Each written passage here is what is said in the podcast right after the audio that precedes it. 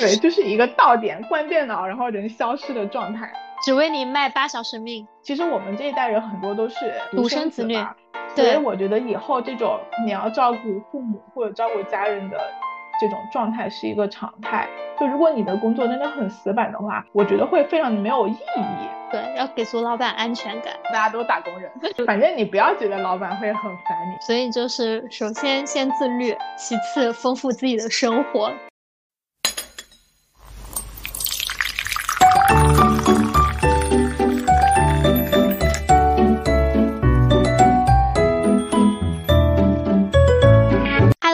家好。我是今天没有喝咖啡的贝尔，欢迎来到喝杯拿铁今日美事。那今天我们的节目呢，邀请到了我们第一位嘉宾诗诗，掌声欢迎。诗诗呢，她是我的大学同学，也是我每天固定的就是在线摸鱼的搭子。那么现在有请诗诗来跟大家做一个自我介绍吧。Hello，大家好，哎，我终于来了贝尔的节目，是因为我们讲了好多遍。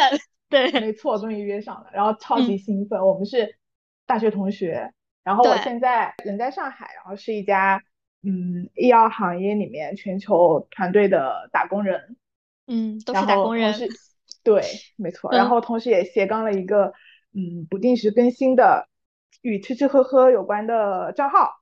你可以介绍一下你的名字，账号的名字。对啊，到时候你可以。嗯，那个抛在什么 show notes 里面，对对对，是的，对对对。然后大家可以关注贝尔的时候，顺便关注一下我的不定时更新的账号。对，是的，介绍的还比较简单啊。因为其实为什么会呃邀请诗诗呢？是因为我们和我们另外一个朋友，我们是有一个群的。然后我们每天基本上准时是从我们九点上班开始，大家就开始在群里面活跃。啊，然后持续到最后，持续到最后一个人下班。那其实诗诗在我们群里面的生活是相对比较丰富的啊，因为就是你的这个工作形式和状态，怎么说呢？我觉得会让我们另外两位朋友会比较羡慕。你看，你要不要跟大家介绍一下你的现在的一个工作模式？这样子，现在就是。嗯，在一个全球团队里面工作嘛，所以呃，在家办公的时间会占比比较大。虽然看起来非常的灵活，但是我自己感觉工作量跟在公司上班时候比起来，肯定是会更多，然后工作量会更大的，就有好有坏吧。虽然这个模式可能让很多人觉得很羡慕，但是嗯，经常是工作到很晚，也是很。常见的事情，对，因为你经常夜总会嘛，对吧？对，因为在这种团队里面，就是大家嗯嗯不同背景、不同嗯 base 城市的人，然后大家需要嗯照顾大家的时间，所以就经常夜总会、夜夜笙歌。对，因为我知道，其实你刚毕业的时候，你是有在，比如说办公室里面，就是比如说固定上班的这样子的一个时间和场所嘛，对吧？然后是换了目前的这家公司以后，就是整体的一个工作模式发生了一些变化。然后就当你这个状态发生变化的时候，你能跟我介绍一下你当时的一个心路历程吗？有很惊喜吗？其实从嗯呃。在办公室到过渡在家的时间比例比较大的时候，其实也有一个，嗯，有也有一个过渡期嘛。就我刚开始来的时候，其实你跟国外的同事没有那么多业务的交流，或者你刚刚接手这个业务不是那么熟的时候，很多时候还是就是以自己工作的时间为主。这样的话，其实还是需要去公司的。但是当你跟国外的同事的互动也好，或者合作也好，越来越多的时候，嗯，因为为了顾及大家的时间，所以会有一些跨时区、跨就是城市的沟通，所以会有早上很早的会或者晚上很晚的会。就在这种情况下，如果真的是还需要去公司的话，就比较辛苦。所以，嗯，就公司很人性，就是让我们在这种。呃，业务模式下吧，可以在家办公，然后这样的话就时间非常的自由，嗯，但是我像我前面说的，就工作量其实并没有减少，因为但凡是能够让你在家办公的工作，它都不是以这种工作时间为计量单位来衡量你的工作量的，对吧？都是会一些嗯，就是你的业务啊，或者你的就是工作时长来衡量。对，对，所以你无形当中其实花的时间会更多，花的精力会更多。现在的话，可能很多公司它都会采取一些弹性办公制啊，比如说我不强求你弹性那个准点打卡，然后类似于之类的，这其实。嗯，听着感觉很人性化，但无疑是把大家的一个工作周期给拉长了，对吧？没错，而且是不是会如果打卡或者是算工作时长的工作，大部分都会有加班费。如果你是弹性办公的话，一般都没有这一个福利。对，或者算调休，一般生产型的那种。工种的话，它会有加班嘛，就是加班费这样子，它可以衡量。然后正常的一些企业，它都会以调休来算啊。但是，一旦冠以了“弹性”两个字加引号，就是这些就都没有了。绝对是往长的时间谈，不会往短的时间谈。对，是的。那其实我们刚刚就讲了很多关于，就是比如说像它弹性办公，它的一些，比如说戴了一个高帽啊，它可能带来的一些，比如说。工作和生活中的这样子的一个捆绑之类的，那我不知道，像你居家办公的时候，你有没有觉得它有一些什么好处，或者说能够呃对你的生活啊之类的有什么影响啊？跟之前相比，其实好处就是非常显而易见，你的时间会特别的自由，嗯，而且你有更多的时间做自己的事情，比如说我之前会保持每天早上起来。做空腹有氧哦，是的，对对吧？然后还做饭，嗯，其实就很瘦，就获得了一个很好的身材。但其实你早上做空腹有氧之后，你的整个人的状态，还有你的精力都会变得更好。其实你那一天的工作效率会特，就是会比较高。嗯，这个就是是的，就是你在公司上班，你早上起来你要通勤，你要化妆，就是不太能够达到的一个效果，除非你。起得很早，这就是我本人，这就是我的状态。那你现在在公司的时候，你也会空腹有氧吗？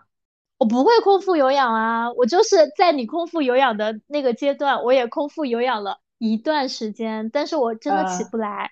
就是虽然我离公司很近，但是就像你说的，早起你要化妆，然后你还有通勤嘛？还要吃早饭吗？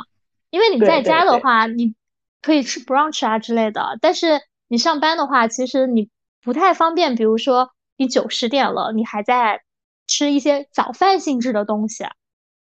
就在公司的话，早饭就是糊弄糊弄，你可能对啊，路上带个什么东西，对，就很很快解决。就在居家办公的话，嗯，通勤还有早上起来收拾化妆的时间，其实是都可以用来做更多的事情，像吃早餐或者是空腹运动，就是这样。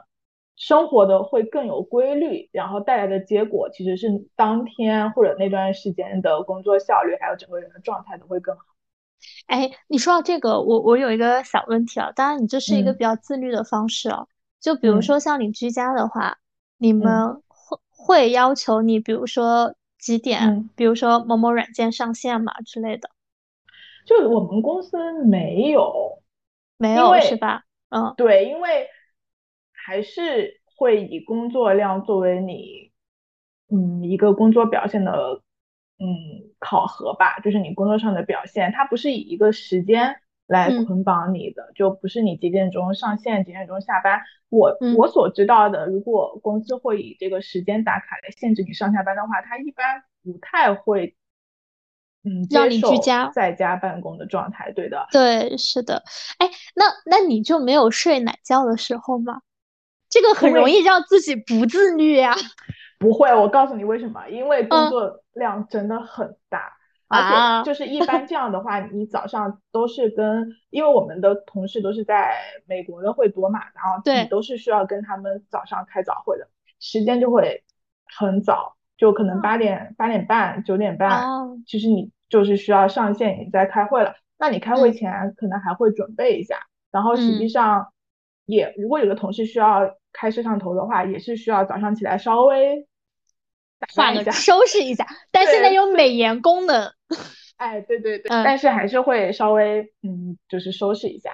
然后你需要去想，你在这个会上要表达的观点，要问的问题，或者你们想讨论的内容，就是你的脑力其实很早就已经开始在工作了。所以其实我很长一段时间，如果我早上有早会的话，我晚上都会睡不好。就是我会很早就醒，然后脑子里面就会在想今天要说什么问题，对，然后或者是晚上睡觉前也会想一想第二天，哎，到底是几点开会啊？然后闹钟怎么设啊？嗯，就是就这种，嗯，这种压力会比较大，这种跟去公司不太一样，就是你其实精神一直都很紧绷，所以我后来一直都比较。倾向于晚上开会，这样能够睡得好一点。但晚上开会带来的问题就是，可能你开着开着就兴奋了，然后对睡不着，对，然后 你就睡不着。对，那其实就你这样说，我觉得其实居家的话，它会让生活和工作就是捆绑的更密一些。因为，比如说像我在办公室的话，我经常在群里面跟你们说的，就是我走出我公司的那栋楼。我就感觉我放松了，对对对对对对。然后我觉得这就就有点像你，比如说为什么会倾向于晚上开会那样子，就你会觉得，哎，我今天的工作告一段落了啊，有有对对吧？对。如果如果换在早晨的话，那其实是别人的晚上，别人的工作告一段落了，但是感觉你你这个还持续了一整夜这样子。嗯，之前是早上开会的话。就是睡不好嘛。如果那个会议是在晚上，但是因为别人有有别的事情改到了早上，然后我就会还是那个那个就是紧绷那个状态的，就当天还是不能很好的休息。嗯，明白。那像比如说，因为像这种工作和生活其实捆绑的是比较密的嘛，你你怎么会在这个比如说过程中去调节自己呢？去尽量做到一个 balance，因为它其实没有一个客观意义上。比如说像一些坐班的工作，它有一个时间线或者一个空间的一个划分嘛。这种就是，比如说在公司的话，你到，比如说我十点到公司，我五点下班，然后十点到五点之间，我就是一个呃高度集中在工作模式的一个状态。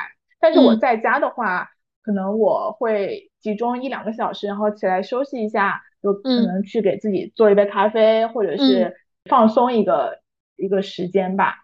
嗯，还有一点呢，就是我会自己做饭，啊，做饭比较治愈是吧？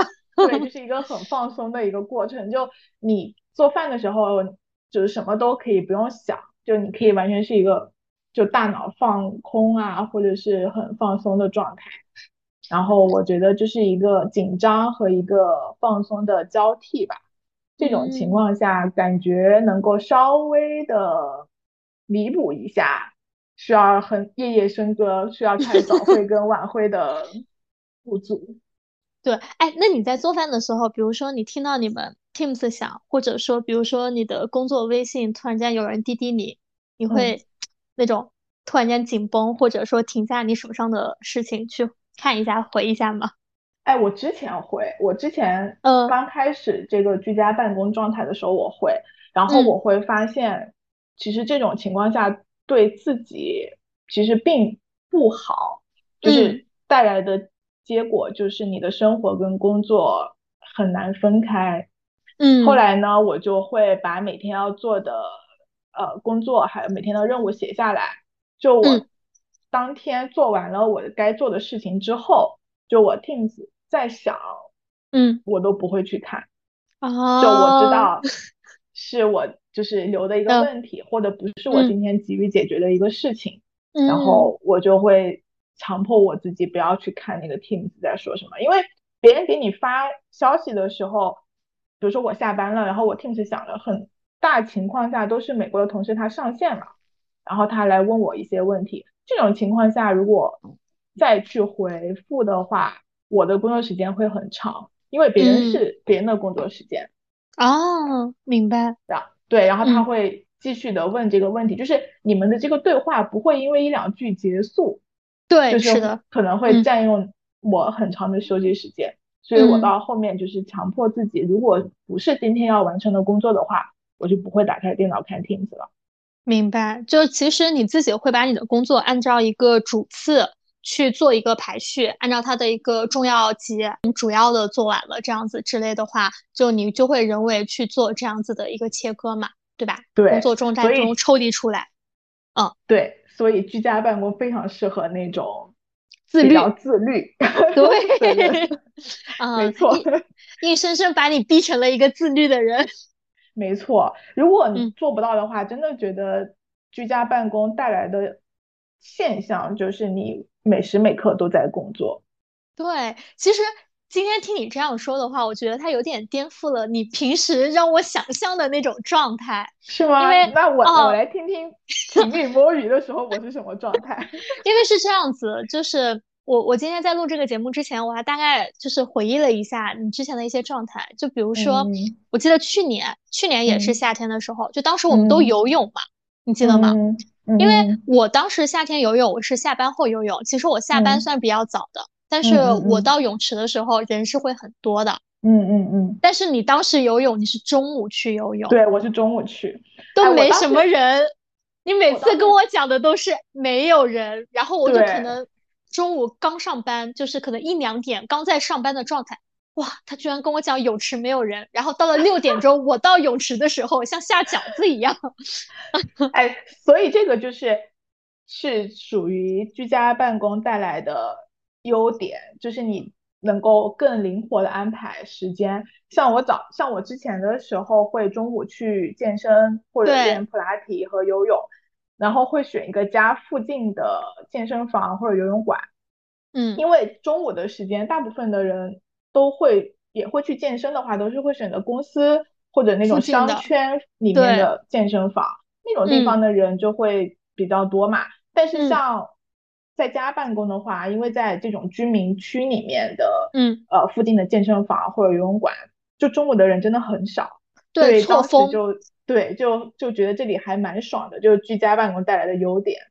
是的，所以当时在我想象中的状态，就是因为你知道我在南京，我以前休假的时候会去逛德基，就是我会觉得为什么工作日德基还有那么多人，是有这么多人不用上班吗？然后你给我的状态就是，天呐，为什么他每次去的这样一些地方都没有人，都不用感受排队的痛苦？哎，我？是觉得如果中午就是休息的这个时间，嗯，去动一下，嗯，会下午的效率会会变高。哎，这也是我，嗯，就是中午会去健身啊，会出去的一个原因。就如果在家里面吃了饭以后，其实很想睡觉。如果你哦是的睡睡了觉，可能下午就没办法保持那个工作的状态了。就中午出去活动一下，我感觉会比较好。嗯，对，是的。那因为像比如说，呃，刚刚我们介绍了，比如说像你的整体的一个居家办公的这样子的一些，比如说模式嘛，以及说可能我们怎么说，呃，去 balance 我们的工作和生活。但我觉得居家办公的话，它现在其实也是一个趋势，那更有利于就是可能我们线上的一些办公工具啊，它的一些普及，又包括可能我们口罩几年。不同的行业，它不得不产生这样子的一个工作模式嘛，对吧？嗯，就这几年，每一个行业可能都会有它自己的冲击嘛。对，是的。嗯，大部分的公司其实都在考虑这种办公模式更人性化，或者是更高效。节省。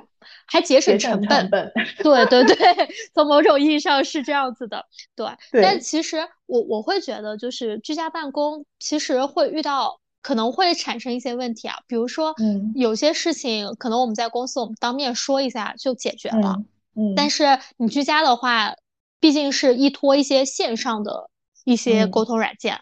如果比如说我就 miss 掉你的消息了，嗯，比如说我的手机就出现了故障之类的，那可能这件事情没有办法得到解及时的解决嘛，对吧？见面三分情嘛，这跟当面沟通还是 会有点不一样的。就是我想问一下，比如说像你居家办公啊，你怎你怎么去，比如说跟团队啊去进行一些有效的沟通？我觉得这个很大程度上都依靠公司的 IT。的软件啊，就是会发现很多很多接受居家办公这种模式的公司，其实它 IT 软件都非常的成熟。嗯，因为我之前的公司它是一个不接受居家办公这种模式的公司嘛，就是所以我对比了这两个公司的 IT 模式来讲，就是现在的这个公司 IT 真的很先进，它能够让你们同时呃就是分享同一个东西，减少这种你们地域上的距离，然后让这个工作可以非常顺滑的进行下去。但是我之前的公司它因为不接受这种模式。所以他都希望你们是面对面的交流，他就不会花很多的成本或者是精力、价钱在更新这种软件上。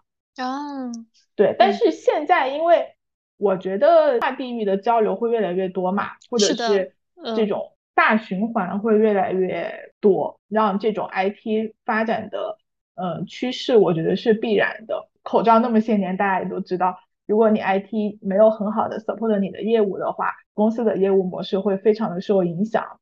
所以我觉得是这几年大家也都在每个公司每个行业都在想要突破的一些瓶颈，想要发展的一个方向嘛。明白。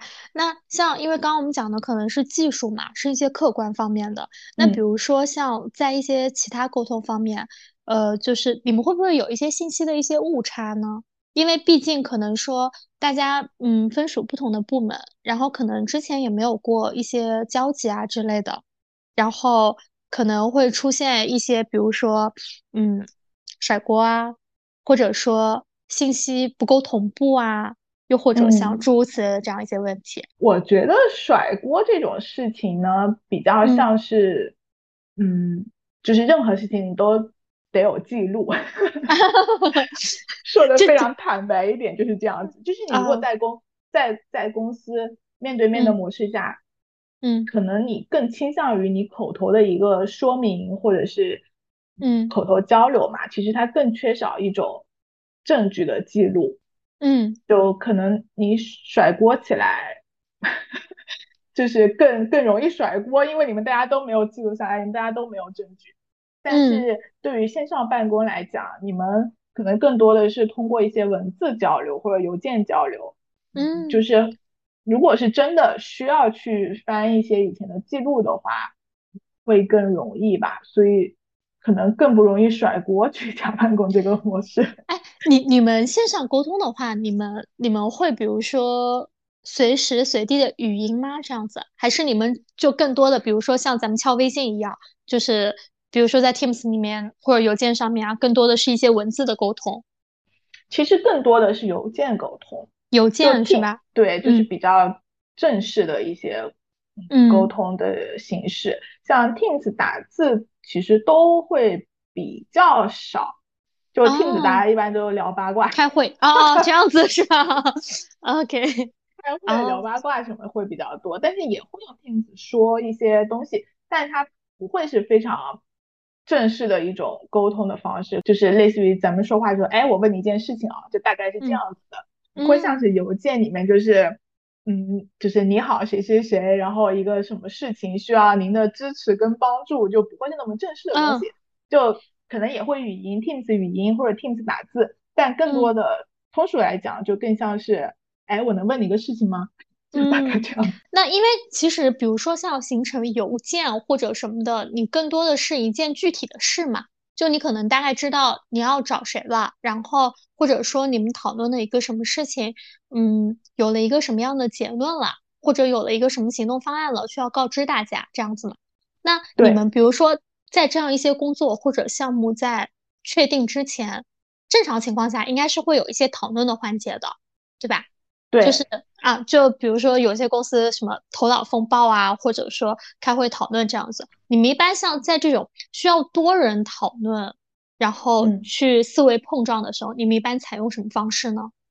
开会，也就是 Teams，对，也就是 Teams 或者 Zoom 在线上开会的这种这种方式，然后大家可能会有一个同事 share 屏幕，然后大家都可以有自己的想法，然后有那个 share 屏幕的同事可能他负责记录。然后也有可能是你们大家建一个共享的文件夹，大家都可以往里面写东西，最后以一个 meeting 的形式，大家来汇总一下，嗯，形成最后的一个最后版本的一个文件，大概是这样。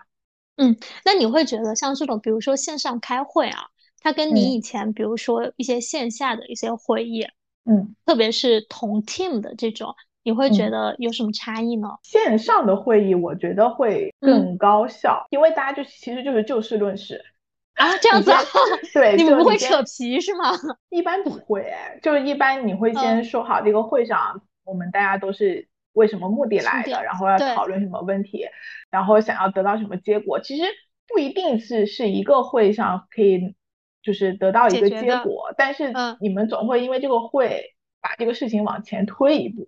我觉得这个高不高效，其实跟工作模式可能没有关系，我觉得可能跟人的性格有关系。比如说一些很强势的同事，或者一些很强势的老板，他不管是在家办公时候的线上会议，或者是或者是线下的一些会议，他想说他的观点，他就说；他想甩锅，他就甩锅；他想把这个任务抛给谁，然后把这个锅降到谁的头上，就跟工作模式没有。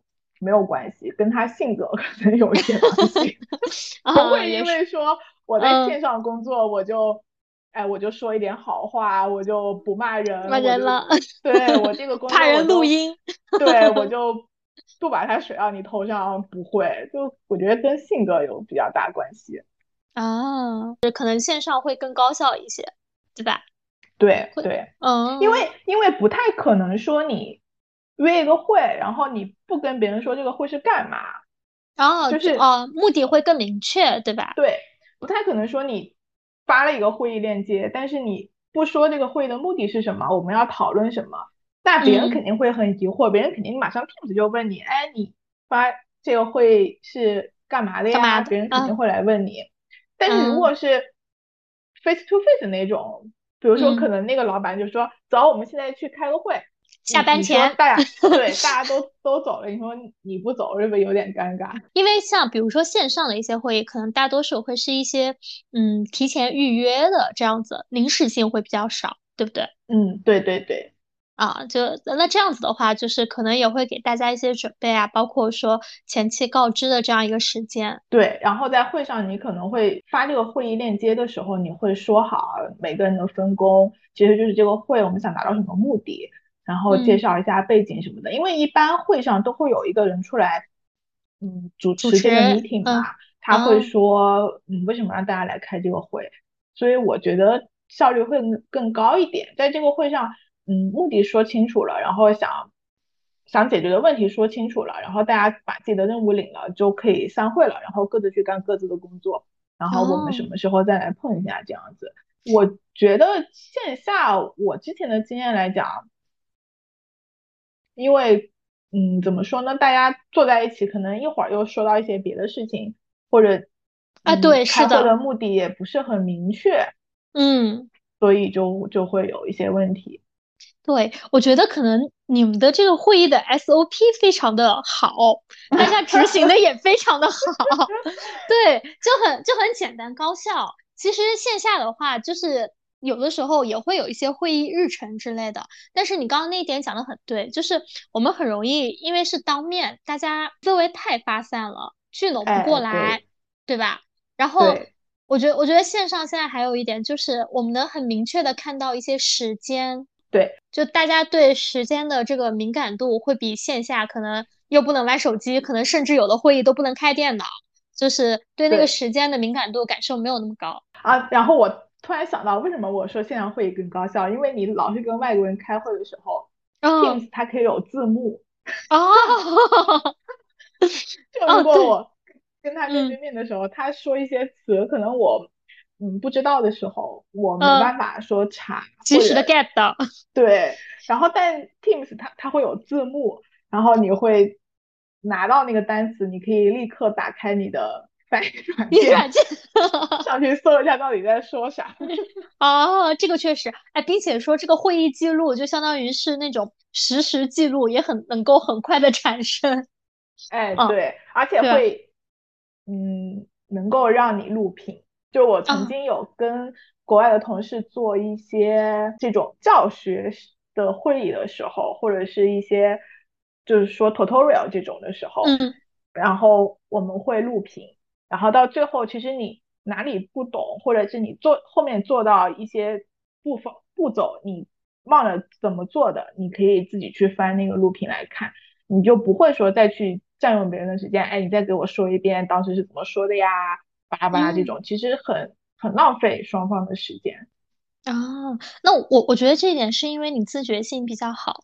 就我们有很多同事，可能我们有录屏，但是他也不会看。哦，所以这个分人嘛？对，我觉得是一个是分人，第二个是分就是地域差异，就是因为可能你比如说我们有的同事，他可能过来找你干嘛的，是因为他可能走两步他就能找到你了，然后他他就过来问你了。但是可能他通过线上问我，然后我们又不在一个空间的话，我可以 miss 掉这条消息，那可能半个小时一个小时后他自己就会了。对吧？哎，对对对，你 get 到我的点了。对对对对，那主要还是你工作习惯比较好。对，然后因为我们刚刚讲线上沟通嘛，我就想到另外一个问题。呃，当然我不知道你老板是不是这样一个人啊，就是有的老板他是一个没有安全感的老板，他可能会就是会希望，比如说我要知道我的下属在干什么，或者说我这个项目是由你这个人负责的，如果你没有及时跟我 update 的话。我就会感觉心很慌，你是不是没有在做这些事情之类的？嗯，所以我不知道你跟你老板像这种线上工作模式，你们的一些沟通啊、汇报的一些方式啊、频率大概会什么样的？我不知道我老板有没有安全感。你觉得你老板是一个什么样的人啊？但我努力的在给我老板安全感。你老板是什么星座啊？我我昨天在群里面问你。你没有回我，不知道他什么什么星座，我连他几月份生日我都不知道。果然是不经常见面，感情有点生疏。但是真努力的给他安全感吧，就嗯，反正努力的让他觉得在家办公跟在公司办公对工作效率还有工作结果来讲没有特别大的改变。但每个人都会有自己的 KPI 嘛？啊，我觉得当他的 KPI 完不成的时候，他应该也会很紧张吧？但如果他 KPI 完不成的时候，你们你们 team 有遇到过这样的情况吗？比如说你们 team 有一个很紧急的一个任务，可能你老板的 KPI 快要到 deadline 了，但是他没有完成，他会 push 你们，比如说希望你们回到公司，这样子吗？不会，不会说回到公司，但他会 push 我们赶紧完成。会迫使你们赶紧完成。如果我我们分一些特殊情况，像你正常的话，你一般采用什么方式让他有安全感？嗯，我觉得在家办公就是很考验你向上管理的能力，还有你汇报工作的能力。因为是的，老板看不到你的一个工作状态，所以就是你汇报的东西和给他呈现的东西，实际上是他所知道的你的工作状态，所以。其实老板对于你的工作状态来讲，他会更宏观的去看你的这个工作状态，就是不会像是在公司很零散的啊，你是不是在跟别人说话呀？你是不是又不在工位啊？你是在什么吃东西喝东西？不会是这种很零散的对你工作表现的一个认知，看他会非常宏观的觉得你的工作完成的怎么样，就是你的这个。嗯，KPI 你到 Q 一有没有完成？到 Q 二有没有完成？它是更侧重于结果，它不会在意其中的细节。像你比如说，就是我们居家嘛，就是作为老板而言，他更看重像结果。但是可能在推进一个项目或者说做一件事情的时候，他这个结果他可能不是立刻显现的，他可能说我的周期比较长，那我这个事情我是需要。半个月，甚至说一两个月去做的。那像在这个过程中的话，你会怎么向上管理，或者怎么跟他去汇报呢？其实我会每一个细节都让他知道。哎，我觉得我是那种比较，哦，比较，你很会吗？哎，就是那我不知道那种词怎么形容，但是我会每一个小细节都让他知道，就是至少在我的这个。层面来讲，或者我的出发点来讲，我会让他知道每一个细节，但是他想不想去接收这个信息，我我不知道。反正我跟你讲了，对吧？嗯，这些小的小的点，他愿不愿意去接收，我不知道。然后我们会定期的会有 one one 这种形式，然后在 one one 的时候，我可能会总结性的跟他说一些项目的进展，比如说有进展，然后到哪一步，或者是没有进展，然后在。嗯，pending 在哪一个地方，或者是卡在什么什么阶段，然后是不是需要他去帮忙，或者是以一个提问的方式，比如说跟他说这个项目现在到什么什么阶段进行不下去了，他怎么看？嗯，就是在弯弯的这种情况下，我可能不会说的非常的细详细吧，对，就是会嗯以这种发问发问的形式，或者是需要他帮助的形式，或者是这种。总结性的形式告诉他进展，但是在日常工作的时候，我会就是把它 involve 在每一个细节里面。哎，那你日常的话，你会每天都跟他 update 吗？如果是一些比较容易表述的一些进展的话，我会 Teams 就是以一个非正式的情况跟他说，就像聊天嘛。嗯，对对对，就是聊天那种，我会就没话找话嘛。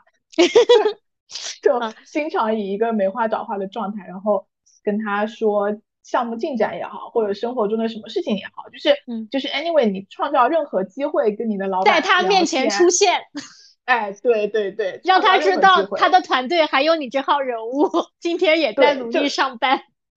对，就是不管是你对别的同事的吐槽，或者是你从别的同事那听来的八卦，或者是你今天。跟其他部门的同事 meeting 时候的一些呃搞笑的事情，或者是生气的事情，就是任何事情都可以跟他说。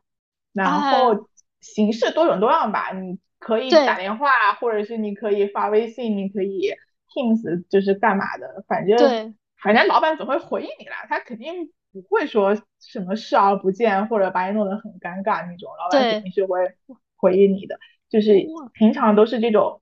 模式下跟他交流，然后还有就是定期的这种观望啊，然后都是以一些比较 level 比较更高一点的、更宏观的层面去给他说每一个项目的进展，还有遇到的问题。我觉得你跟你老板说一些遇到的问题，是一个比较好的，嗯，表达工作状态的一种方式，哎。对，是的，就我我很能理解你这一点，因为我自己老板的话，他不 base 在南京嘛，就是虽然说，呃，就是呃，我我我们我可能需要去公司，但是我跟我老板的沟通更多的还是一种异地的一个线上沟通。哎，那你这个也属于半个居家办公的模式，就是在汇报线上至少是。对对，所以就是。你刚刚说像什么分享工作啊，分享生活啊，哦，这一点真的太正确了。因为我只要两天不给他发微信，他必会找我。虽然我要打卡，然后他这两天他好像在成都开会干嘛的？因为我想他开会，我就不用总烦他了嘛，对吧？嗯。然后突然间发现，昨天也没有找他，前天也没有找他，他今天开始给我发他那个。就是他们开那个大会的那个 PPT 了，你知道吗？就拍个照片发给我，我就意识到不对了，最近没有在老板面前出现。然后下午点奶茶的时候，我就跟他说：“您什么时候来南京？这家奶茶特别好喝，下次请您喝。”对，就是不管说什么，你都需要在老板面前晃悠晃悠。对，就是该狗的时候要狗，该舔的时候还是要舔的。没错。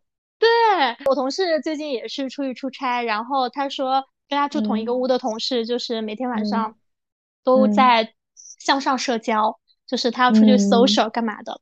然后他昨天晚上他就一个人住酒店，他还在我们群里面发了一个一个什么预调酒的一个空酒瓶，你知道吧？一个人五百毫升的酒自己在酒店喝。然后今天我们就说不要这样，没关系。眼睛一睁一闭也就两三天而已，去舔一舔，说不定可以幸福三个月。没错，对对对，我我觉得在老板面前及时出现还挺重要的，特别是在这种线上办公的这种模式。所以线上办公其实更考验工作。能力还有向上管理的能力，对，要给足老板安全感。对，反正你不要觉得老板会很烦你，我是那么觉得的，不会觉得你每一个很细小的事情都给他报告，那要不然呢，谁让他是老板呢，对吧？对我，我觉得这一点其实很重要，因为其实他也需要这样子向他的老板汇报。对，没错，大家都打工人。对对对，是的。那我们刚刚讲了，就是像老板这一块儿，我不知道像线上办公的话。你们同事之间会卷吗？会有那种卷的氛围吗？我不知道大家卷不卷，反正我是一个不卷的人哎，我觉得，反正我就是想做的事情或者是目标会会设好，然后就是在自己的这个赛道上面做好，然后我觉得就就 OK。所以我其实工作里面不是一个特别卷的人，因为就是你不管怎么卷，都会有比你更卷的人。都放过自己吧。你们 team 里面会有比较卷的吗？我觉得有，我觉得肯定有。比如说，大概是一个什么样的方式？因为大家都线上嘛，可能你也看不到他日常工作状态这样子。就比如说想更长的、以更长时间的在线呢，就你懂吧？但我觉得就看你，我觉得也看老板吧。可能有的老板会在意这一点，但我觉得我老板不在意，所以我也不 care 这个。就是这种无效卷吧，我觉得还是从工作的结果里面去看工作的表现，这个有点像向上管理这种，然后来看你要不要卷一卷。你刚刚说的在线是什么？就它挂在上面，你们应该不会显示在线时长之类的呀，对吧？因为我我感觉是挂着吧，挂着是吧？那啊，那其实没有意义啊，就像我们微信二十四小时都挂着一样啊。对对对，但我觉得老板其实他也是从这个工作的结果里面去考核你的这种工作模式。就比如说他交代你的事情，其实你在家办公你都没有回应，或者你都做不好，就给你的事情你也不去跟进，就是他给给老板的信息没有形成一个闭环了，就是他把问题抛给你，但他没有得到你能够给他的结果。这种老板他可能会觉得这种。在家办公的这种模式会影响工作效率，那应该就不会再持续这种在家办公的状态。但是如果是一个能够让老板有安全感的这种员工，我觉得他是不会在意。这种工作模式的，因为像我们刚刚讲了很多，就是在家办公的这样子的一些方式嘛。其实我觉得这就是一个围城，就是我觉得会有人就是在其中的人呢，也会感觉到他的一些不舒适，或者说他的一些就是他他的一些烦恼。但是可能像我们这种没有经历过的人，就会很羡慕之类的。我之前想要在家办公的时候。就是因为我上一个工作太死板了，然后导致我很向往这种在家办公的这种生活状态，或者甚至说是比较嗯 work life balance 的这种状态。对，我当时以为在听着就是这样子。对对，然后因为我当时还有一个事情，就是那几年就口罩比较严重的时候嘛，因为我妈妈她去动手术，因为我要我要上班，其实我可以。啊，休假回去陪他，但是因为假期就只有那么多，就是如果你这个事情休掉了，然后你后面就是你有别的安排，对，然后嗯，再加上呢，我那会儿我妈妈觉得，因为我从上海回家里面的话，因为口罩是需要隔离，而且在医院里面他是不会让这种外省外地来的人去医院的，我妈就觉得没有必要，然后我当时就想，如果我是。没有那么死板的一个工作模式的话，我可能会回去记忆当中第一次我妈妈进手术室，你知道吗？啊，我懂那种感觉。嗯，所以当时我那么远的时候，我真的还是非常担心的。我就会觉得，嗯，如果我是工作上比较灵活的话，至少我不会在一个那么远的地方去担心这一件事情，然后可以做些什么。对对，或者至少我可以。嗯，跟我爸有个照应，虽然我不能去医院，但我至少能够就是帮我爸一下。但是当时就没有，还有就是，所以我当时想要换一个灵活的工作的一个原因。第二个原因呢，也是因为我妈妈去医院，就她当时来上海的时候，她去突然就是想去医院做检查，然后我是请了半天假，然后陪她去做检查。然后因为那会儿很死板的工作的话，其实你的年假是非常宝贵的。是的，然后我陪他，对，然后我陪他去医院做检查的时候，我就请了半天假。但他那会儿就是那个检查，我记得是排到中午吧，好像就十点十一点的那个样子。因为我我下午是要踩着点回公司的，然后他就是全麻了以后从那个检查室里面出来，因为你知道全麻的那个病人他其实手脚没有那么快，然后我要等着他慢慢的恢复，然后我把他送回家里，然后我给他。中午做上了饭，我又很着急的赶回赶回公司，就踩了点赶回公司，然后我就觉得很累，因为其实我们这一代人很多都是独生子女，所以我觉得以后这种你要照顾父母或者照顾家人的这种状态是一个常态。就如果你的工作真的很死板的话，我觉得会非常的没有意义。就是，嗯，我当时其实都在想，如果如果我妈真的是出了什么问题的话，我是不是会后悔我当时没有就请年假回去陪他这个事情？所以我当时是觉得，我真的是非常想找一个。就是上班时间很灵活，或者是当时以为可以更 work life balance 的这种工作，嗯，所以当时这个工作的 offer 给我的时候，我觉得他是能够在这个层面上满足我的要求的。然后他当时 offer 你的时候就已经就已经说了，就是可以 home base 这样子的一个形式吗？嗯，没有，但是他明确说了是不像上一家公司那么死板，啊，就弹性办公。对对对 对对，就是在这个公司里面以后，因为在一个全球的业务线上，然后开始慢慢的跟国外的同事工作，还有配合的业务更多，然后更倾向于在家的时间更长一点的时候，确实是能够在照顾家人这种层面上能够 work life balance 啦。但是，嗯，也有好有坏吧，就是让你的。